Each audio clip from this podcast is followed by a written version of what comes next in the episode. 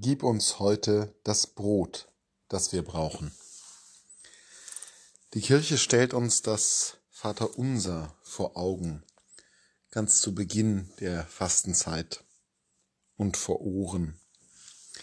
Und die einzelnen Bitten des Vaterunsers, dass wir hoch und runter beten, Tag ein, Tag aus, sind uns ja durchaus bekannt. Es ist wert, die einzelnen Bitten sich genauer noch einmal anzuschauen. Und da sticht beispielsweise heraus die Bitte, gib uns das Brot, das wir brauchen. Was genau ist damit gemeint?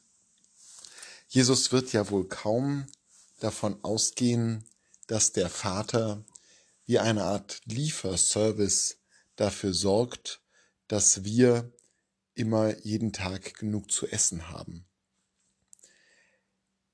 Es geht um sehr viel mehr. Jesus selbst ist Jude und wächst auf in der Tradition des jüdischen Glaubens. Und da mag uns doch dann relativ schnell einfallen, was das Brot ist, das wir brauchen und das Gott schenkt. Es ist das Manna in der Wüste. Das ist das Brot, das von Gott kommt und das wir brauchen. Es ist ja tatsächlich eine Eigenschaft des Mannas, dass es gerade so reicht für den einen Tag, dass man es nicht wirklich horten kann, sondern dass das, was wir jetzt brauchen, von Gott für uns vorgesehen wird.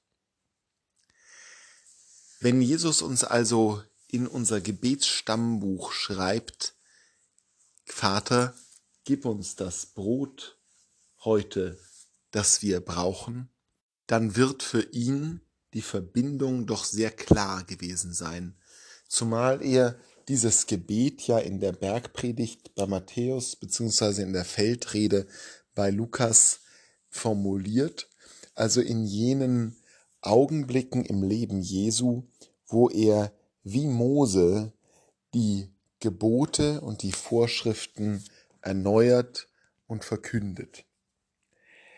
Und hier in diesem Moment, wo er wie Mose das Volk lehrt, ist er auch wie Mose der, der sie hinweist, der uns hinweist auf den Vater, der das Brot gibt. Die Bitte, die hier formuliert wird, ist keine Bitte, die uns selbst von der Last entbindet, für unser tägliches Brot und für das tägliche Brot unserer Lieben zu sorgen. Es ist keine Bitte, die uns Menschen entlasten soll in dem, was an Aufgaben auf uns zukommt, sondern es ist die Bitte, dass er, der unsere Lebenslinie ist, er, der gewissermaßen auch für die Nabelschnur sorgt, die uns am Leben hält, nicht nur physisch, sondern im Herzen, in der Seele, dass er uns nicht alleine lässt. Es ist ein Ruf des Vertrauens, des Vertrauens darauf, dass einer da ist, der für uns sorgt, wie Gott für sein Volk in der Wüste, der nicht zulässt, dass wir verhungern und verdursten, aber eben nicht in dem Sinne, wie wir es hier auf Erden kennen, sondern verhungern und verdursten im Herzen und an der Seele. Das Brot, das Manna, das Gott uns schenkt, ist ja dann für den Christen ganz klar sein Sohn, ja Gott selbst, der sich uns im Brot darreicht, der Eucharistie. Diese Eucharistie ist die Nabelschnur, die uns nährt und uns zu unserem wahren Leben in Verbindung setzt. Die Bitte, gib uns täglich heute das Brot, das wir brauchen, ist die Bitte, dass Gott sich uns immer wieder öffnet dass er es schafft, auch unsere Barrieren, die wir aufbauen, niederzureißen so dass wir uns ihm vertrauensvoll in die Arme werfen können.